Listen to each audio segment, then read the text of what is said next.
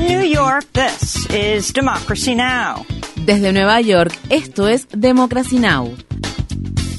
Democracy Now! es un noticiero internacional de radio y televisión que se transmite desde Estados Unidos a través de Internet en democracynow.org. Welcome to Democracy Now!, democracynow.org. Bienvenidos a Democracy Now! en español democracynow.org barra es, el informativo de Guerra y Paz con Amy Goodman.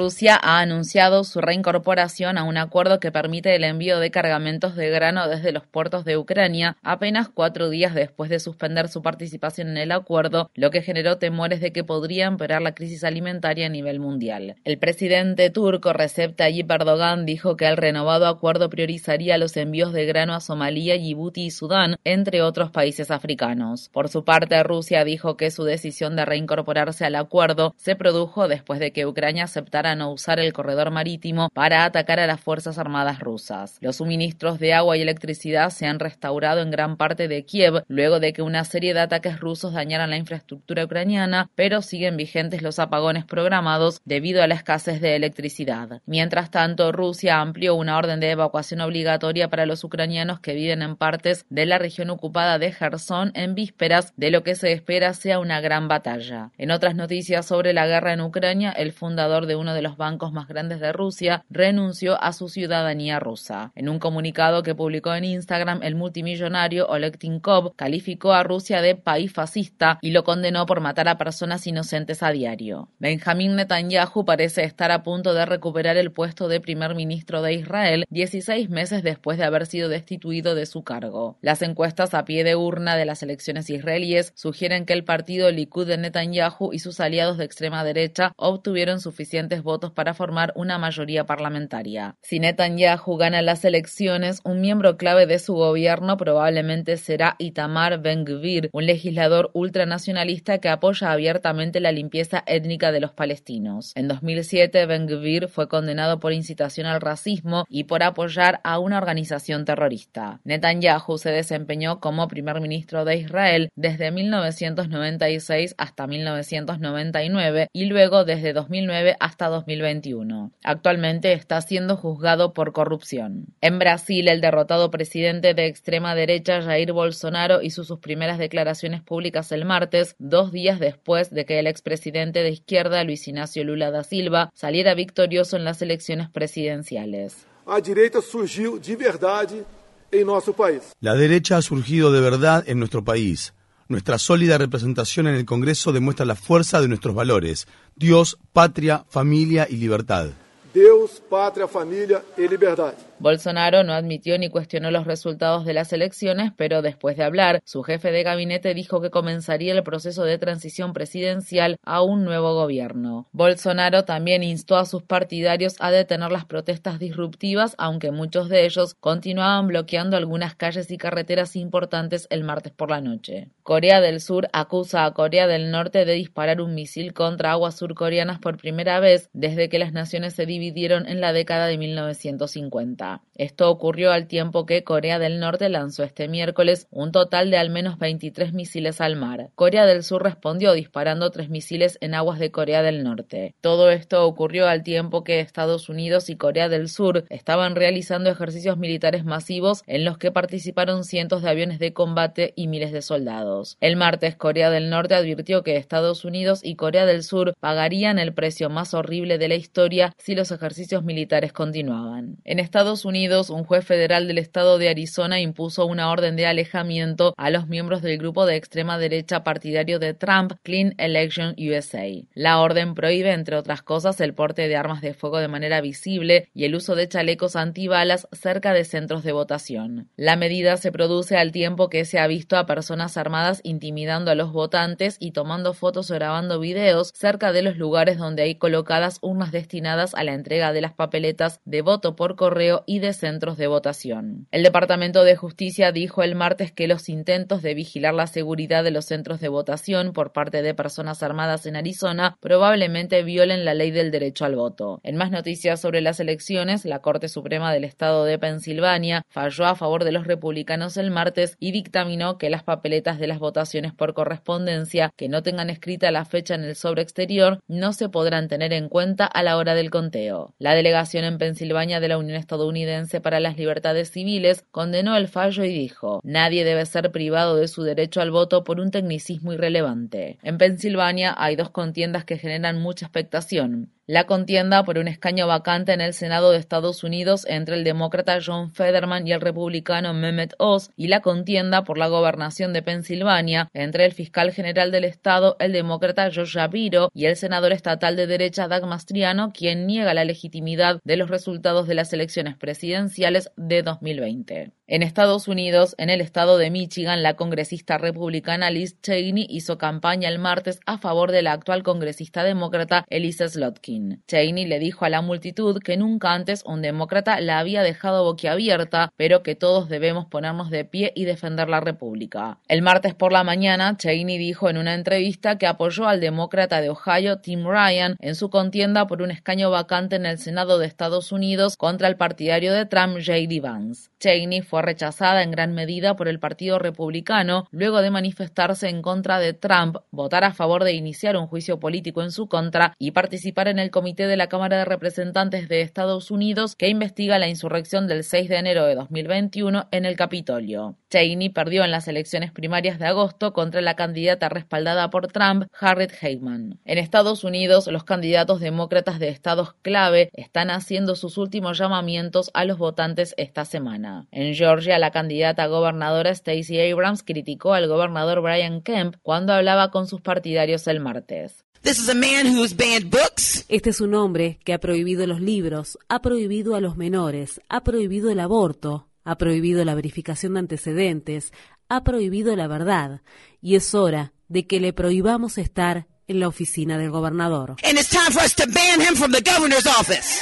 Mientras tanto, el presidente de Estados Unidos, Joe Biden, viajó el martes al estado de Florida y advirtió a los votantes que los republicanos recortarían los beneficios de Medicare y el Seguro Social si ganan las elecciones. Medicare es un programa público que provee atención médica a todas las personas mayores de 65 años o con discapacidades que residen en Estados Unidos. El presidente de la Corte Suprema de Estados Unidos, John Roberts, suspendió de manera temporal la entrega por parte del Departamento del Tesoro de los registros fiscales del expresidente Donald Trump al Comité de Recursos y Arbitrios de la Cámara de Representantes. Dicho comité tiene hasta el 10 de noviembre para responder a la última solicitud de Trump. Si los republicanos ganan la Cámara de Representantes en las elecciones de mitad del mandato, es probable que, una vez conformado el nuevo Congreso, la solicitud de la entrega de los registros caduque y no se vuelva a presentar. Asimismo, la Corte Suprema se negó el martes a bloquear una citación formal emitida por un gran jurado del estado de Georgia para que el senador Lindsey Graham testifique sobre los esfuerzos del expresidente Donald Trump para revocar los resultados de las elecciones presidenciales de 2020. La fiscal de distrito del condado de Fulton, Fanny Willis, dice que Graham llamó al secretario de Estado de Georgia, Brad Raffensperger, después de las elecciones y le pidió que se vuelvan a examinar determinadas papeletas de la votación por correo para explorar la posibilidad de que el resultado sea más favorable para el expresidente Donald Trump. La cadena NBC News informa que el gobierno del presidente Joe Biden Biden está considerando expandir los operativos en la base militar y la prisión estadounidense ubicadas en la bahía de Guantánamo, ubicada en la isla de Cuba, para retener a los haitianos que son interceptados en el mar cuando intentan llegar a Estados Unidos. Esto ocurre al tiempo que Haití se enfrenta a una creciente crisis política y humanitaria. En la década de 1990, Estados Unidos usó Guantánamo para retener a unos 12.000 haitianos que huyeron del país tras el golpe de Estado de 1991 que fue respaldado por Estados Unidos. En el Mediterráneo, la Guardia Costera griega dice haber encontrado 11 sobrevivientes después de que una embarcación que transportaba inmigrantes volcara en aguas turbulentas frente a las costas griegas. Decenas de personas siguen desaparecidas. Las personas sobrevivientes son ciudadanas de Egipto, Afganistán e Irán. Se está realizando una operación de búsqueda y rescate tras el naufragio de otro barco que tenía una docena de personas a bordo. Cuatro palestinos fueron rescatados y una persona fue hallada sin vida. 15 ganadores del premio Nobel firmaron una carta dirigida a los líderes mundiales previo a la cumbre climática de la ONU que se celebra en noviembre. En dicha carta les piden a los líderes que dediquen parte de su agenda a los miles de presos políticos que se encuentran recluidos en las prisiones de Egipto y que le den mayor prioridad al escritor y filósofo egipcio británico Alaa Abdel Fattah, que lleva seis meses en huelga de hambre y corre riesgo de muerte. La mayoría de las personas ganadoras del Premio Nobel de Literatura desde 1986 firmaron la carta. Las autoridades egipcias liberaron al activista contra el cambio climático indio Ajit Rajagopal a principios de esta semana, luego de detenerlo cuando realizaba una marcha de protesta por el planeta desde el Cairo hasta Sharm el Sheikh, donde se llevará a cabo la conferencia de las Naciones Unidas sobre el cambio climático denominada COP27. Estas fueron las palabras expresadas por Raja Gopal al hablar sobre su detención.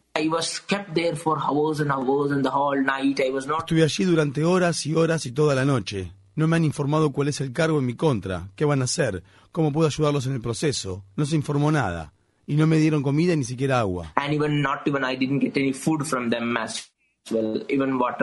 Una organización egipcia para los derechos humanos dice que al menos 67 personas han sido arrestadas durante la última semana y media como parte de un operativo para reprimir las manifestaciones antes de que empiece la conferencia sobre el cambio climático. En el Reino Unido, un grupo de activistas de la organización ambientalista Just Stop Oil bloqueó las puertas del edificio de Downing Street, oficina y residencia oficial del primer ministro, al tiempo que otro grupo de activistas pegaban sus manos a la calle durante un un acto de desobediencia civil el martes. El lunes, activistas rociaron pintura naranja en cuatro edificios del centro de Londres, el Banco de Inglaterra, el Ministerio del Interior, la Agencia de Inteligencia Interna MI5 y la sede de la compañía de medios News Corp. Las protestas coronaron un mes de movilizaciones destinadas a alterar la vida cotidiana para exigir que se tomen medidas sobre la crisis climática de manera inmediata. Esta falta de acción es criminal. Es criminal que no se tomen medidas contra la crisis del cambio climático. La ONU dice que deben tomar medidas. El Grupo Intergubernamental de Expertos sobre el Cambio Climático dice que deben tomar medidas. El FMI, el Banco Mundial, todos dicen que deben tomar medidas. Y sin embargo, el gobierno no hace nada que hace emite nuevas licencias para las compañías de combustibles fósiles. Dice que tenemos que drenar hasta la última gota de petróleo del Mar del Norte.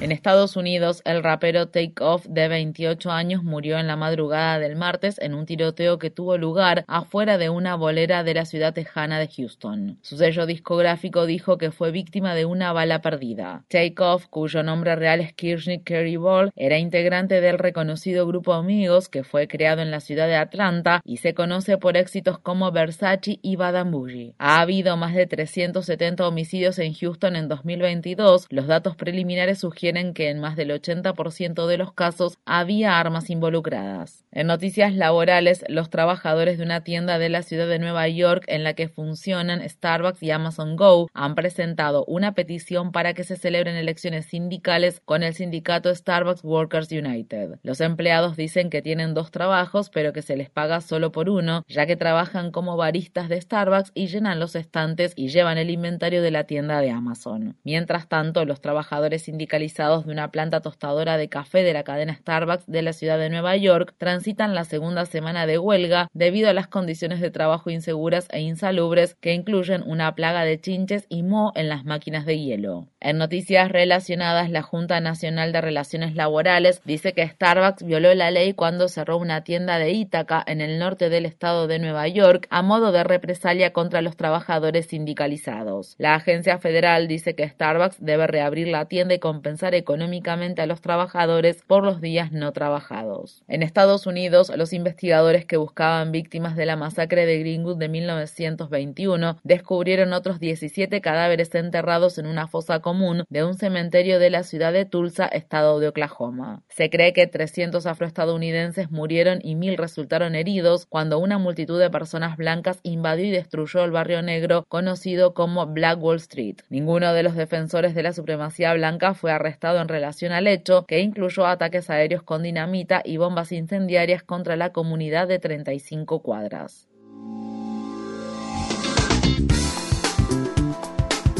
Infórmate bien. Visita nuestra página web democracynow.org/es.